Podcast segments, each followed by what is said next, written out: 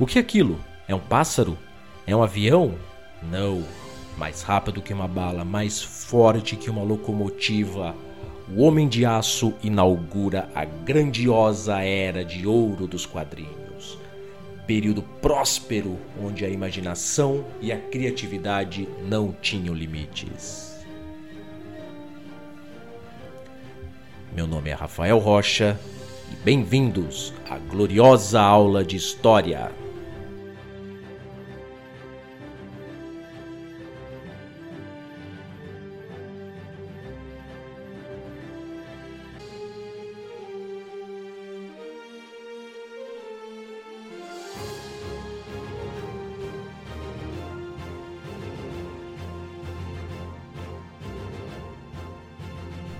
Muito bem, senhoras e senhores.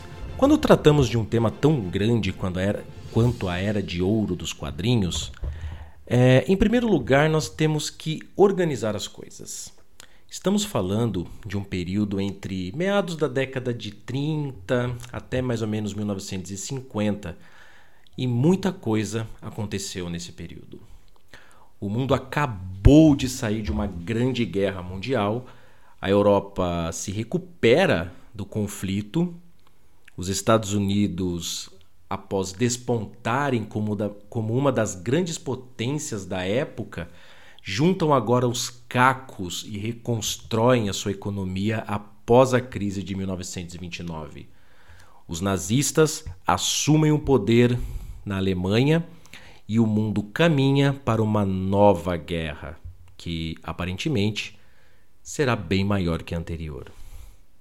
É nesse contexto que o mundo é apresentado ao Superman. Bom, mas como você já deve imaginar, as histórias em quadrinhos não foram criadas juntos com esse grande herói. Desde o início do século XX, as revistas pulp já eram bastante populares né? Essas revistas que eram feitas com material muito barato, né? eram feitas com a polpa da celulose, daí vem o nome, né? revistas pulp, traziam os mais variados temas, como aventura, fantasia, terror, romance, ficção e por aí vai. Nessa época, personagens como Doc Savage, Buck Rogers, o Fantasma, né? o Sombra faziam muito sucesso e as histórias eram cheias de mistérios, né? sempre com uma ilha perdida no meio do nada, com criaturas fantásticas ou viagens interplanetárias. Eram bem criativas, podemos dizer. A primeira edição da revista Action Comics com o Superman na capa, aquela capa clássica que o Superman está segurando um carro e batendo esse carro contra uma pedra. Né? Ela chega às bancas em 1938 e faz um grande sucesso. Todos os 200 mil exemplares se esgotam rapidamente. Era algo muito novo até então nós não tínhamos assim personagens super poderosos. Então, por isso que o Superman vai fazer tanto sucesso no começo. Criado pelos artistas Jerry Siegel e Joe Shuster, o Homem de Aço era um pouco diferente do que nós conhecemos hoje. Inicialmente, né, o nosso herói ele não era lá o último sobrevivente do planeta Krypton, nem sequer ele voava. Né? Ele era um homem que veio do futuro e saltava por entre os prédios. Após ali uma série de reformulações, o último filho de Krypton ganha as origens que nós conhecemos hoje. Vale aqui alguns detalhes né, muito importantes. Desde 1929, os Estados Unidos e o mundo estavam se recuperando de uma grave crise financeira que teve início lá no mercado de ações, Trataremos sobre esse tema em episódios futuros. A economia norte-americana só começou a dar sinais de recuperação após a implementação de uma série de programas propostas pelo presidente Franklin Roosevelt a partir de 1933. E como não podia deixar de ser, as HQs elas refletiam a sociedade da época em vários aspectos.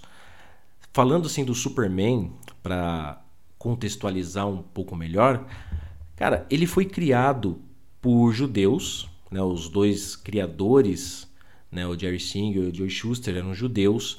Eles criam um personagem que vem de fora do planeta, né, então ele é um imigrante que tenta ser aceito né, pela sociedade americana, né, ele vai vestir as cores do país e ele vai representar então os ideais mais nobres que uma sociedade pode apresentar. Ele era bom, ajudava as pessoas e assim cuidava de questões bem mundanas.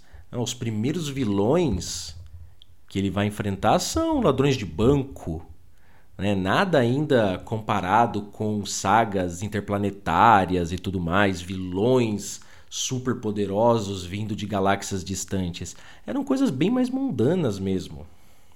Enquanto o Superman ele vai representar esses ideais de esperança, outro personagem criado na mesma época mostrava o quão sombrio poderia ser aquele mundo. Aparecendo pela primeira vez na edição número 27 da revista Detective Comics em maio de 1939, o Batman era muito mais violento e sombrio que o Superman. As histórias em quadrinhos eram a princípio mais sombrias, apresentando um homem morcego bem diferente do que conhecemos hoje. Contudo, né, essas histórias elas foram reformuladas para que se ganhasse assim, um tom mais leve. Para você ter uma ideia, o Batman ele usava arma de fogo. Né? Ele carregava ali revólveres, pistolas, e sim, ele matava os seus inimigos. Né? Hoje o Batman não mata, ele só vai causar ali um sérios danos, sérios mesmo, assim, terríveis. Mas não mata. As origens do herói foram mantidas. Né? É, órfão, né? teve seus pais assassinados, e ele vai crescer assim com essa questão de, de justiça, né? de fazer justiça com as próprias mãos. Então sempre foi uma origem muito pesada. E para tentar ali deixar as histórias do Batman com um tom um pouco mais leve, logo nas edições seguintes é introduzido o personagem Robin. É o primeiro sidekick, né? o primeiro ajudante, um parceiro mirim de um super-herói de quadrinhos. Robin era uma criança alegre, com um uniforme todo colorido, para dar né, uma quebrada no clima sombrio do Batman. Ainda em 1940, né, nós temos a criação da cidade fictícia de Gotham City. É uma característica né, dos quadrinhos da DC Comics criar cidades fictícias. O Batman vive em Gotham City, o Superman vive em Metrópolis. Então, isso dava uma maior liberdade criativa para os roteiristas. Né? Você não vai ficar preso as tradições de uma cidade. Logo no início, a galeria de vilões do Batman já começa ali a ser o mais clássica possível, né? Já temos vilões como Charada, Pinguim, a Mulher Gato, já vão estar presentes desde as primeiras edições. Então é interessante notar como o mesmo período, né, esse final dos anos 30, pode ser retratado de maneiras tão diferentes. Né? Você tem o ideal de esperança com o Superman e aquele outro herói que mostra o quão duro e sombrio pode ser esse mundo né? com o Batman. Ainda em 1939, a editora Fawcett Comics lança o personagem Capitã Marvel, também conhecido como Shazam! Poderes do Capitão Marvel vêm de seis personagens mitológicos que vão lhe conceder ali características próprias, sendo elas a sabedoria de Salomão, a força de Hércules, a resistência de Atlas, o poder de Zeus, a coragem de Aquiles e a velocidade de Mercúrio. Todas essas características fazem do jovem Billy Batson campeão da humanidade. Você já deve ter conhecido, já deve ter visto, né, o personagem Capitã Marvel Capitão Marvel ou Shazam né, em alguma representação, seja em desenhos ou mesmo no seu próprio filme, e notou que ele é bem parecido com o Superman. Não foi só você que notou. Todo mundo notou. E devido ao grande sucesso que o personagem apresenta né, no começo de suas histórias, né, a questão dele ser uma criança que ganha os poderes e se torna um adulto, essa, essa toda essa questão chamou muita atenção do público na época. E devido a esse sucesso, a DC Comics inicia um processo judicial contra a Fawcett Comics, argumentando que o Capitão Marvel representava um plágio descarado de seu personagem principal, né, o Superman. Esse processo leva a Fawcett Comics à falência. Anos mais tarde, a editora é comprada pela DC Comics. E o Capitão Marvel é incorporado então a esse universo do Superman, né, com todos esses heróis que já estavam ali na época. Em 1941, a revista All Star Comics traz a primeira história da Mulher Maravilha. Com o tempo, né, as suas histórias vão sofrer ali algumas alterações, né? a sua origem vai sofrer algumas alterações. Entretanto, apesar dessas diferentes origens e diferentes uniformes, é possível dizer que a essência da personagem permaneceu a mesma. Então, desde o começo, ela é filha da rainha Hipólita, né, da civilização das Amazonas da ilha de Temícera. A princesa Diana, né, como ela é conhecida, foi mandada como a Mulher Maravilha ao mundo dos homens para propagar a paz, sendo a defensora da verdade e da vida na luta entre os homens e o firmamento. É uma história bem mitológica, coloca ela ali entre mortais e deuses, com habilidades sobre-humanas, capacidade de voo, super força e tudo mais, além de seu laço da verdade e os braceletes da vitória. Era uma personagem, é uma personagem muito interessante até hoje. Ainda mais quando ela é incorporada a esse universo junto com o Superman, o Batman, né? Essa, essas histórias se tornam bem interessantes. Muito bem. Como você sabe, você que está me ouvindo neste exato momento, em 1939, em setembro para ser mais exato, nós temos início da Segunda Guerra Mundial. Também trataremos sobre ela em próximos episódios. E sim, os quadrinhos vão à guerra, né? As HQs elas são utilizadas no esforço de guerra, o que fazia muito sentido, já que os soldados, em sua maioria, eram jovens, ali com pouco mais de 18 anos, que eram leitores de quadrinhos. Então nada mais óbvio do que usar essa ferramenta para propagar os ideais políticos da época. Nesse contexto, criado por Joe Simon e o lendário quadrinista Jack Kirby, o Capitão América faz a sua estreia nos quadrinhos em março de 1941. E, meus amigos, que estreia! Logo na sua capa inicial, nós temos ali o personagem dando um soco em Adolf Hitler, assim, direto, mostrando né, os ideais americanos. Né? O Capitão América ele veste praticamente a bandeira dos Estados Unidos. E ele vai então lutar na guerra. Né? Ele vai trazer esse contexto para a guerra para as pessoas, para quem não está lá no conflito. Vai acompanhar a partir das histórias em quadrinhos. Do outro lado, né, na concorrência, nós temos também né, o Superman agindo durante a guerra. Tem uma história clássica, né, uma tirinha de jornal clássica do Superman de 1939, onde literalmente ele voa até a Alemanha, pega o Hitler, depois ele voa até Moscou, pega o Stalin e leva os dois para o tribunal em Genebra, na Suíça, para seus crimes de guerra sejam julgados. É, quem dera fosse assim tão fácil. Os eventos da Segunda Guerra Mundial mudaram para sempre a história do mundo. E as das HQs não seriam diferentes também, né? O mundo viu coisas terríveis.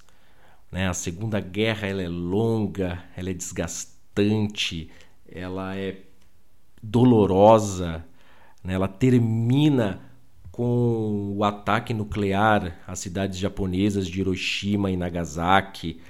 Então foram tempos muito difíceis. A humanidade ela encarou ali um dos seus piores momentos. Então, as histórias em quadrinhos, aquela coisa né, de você salvar o gatinho em cima da árvore, né? As histórias, os, os roteiros vão ficando pobres. Né? Não que eles vão ficando pobres realmente, mas aqueles roteiros já não atingem mais aquela sociedade. Aquela sociedade já viu coisas muito terríveis. Então, né, as histórias em quadrinhos não, não chegam nem perto do que aquele povo já viveu. Então, nós temos uma queda nas vendas. Né? Muitos títulos são cancelados. O próprio Capitão América mesmo, ele vai ser cancelado na década de 50. Né? Um personagem vai ser cancelado, tá? As histórias em quadrinhos vão ser canceladas. Depois ele vai voltar, né? depois de uma reformulação na década de 60, no, todo no contexto da Guerra Fria e tudo mais. O fim da Era de Ouro, né? podemos decretar aí o fim desse período em 1954, quando nós temos a publicação do livro Seduction of the Innocent, do Dr. Frederick Hartman argumentando que as HQs promoveriam a delinquência entre os jovens leitores. É, é uma discussão bem complicada.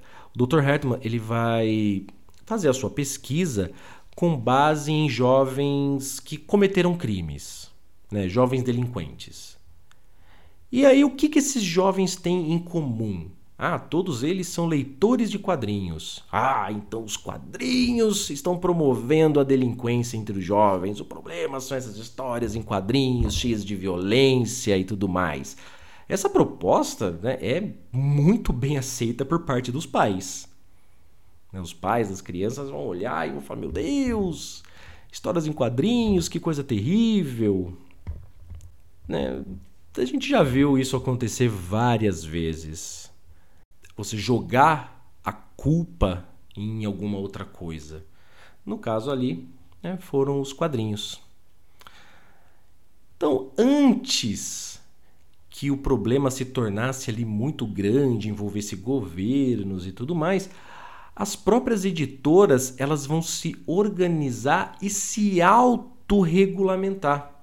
Nós temos a criação do Comics Code Authority, que era um selo que era estampado nas capas dos, dos quadrinhos, né, a partir ali de, da década de 50.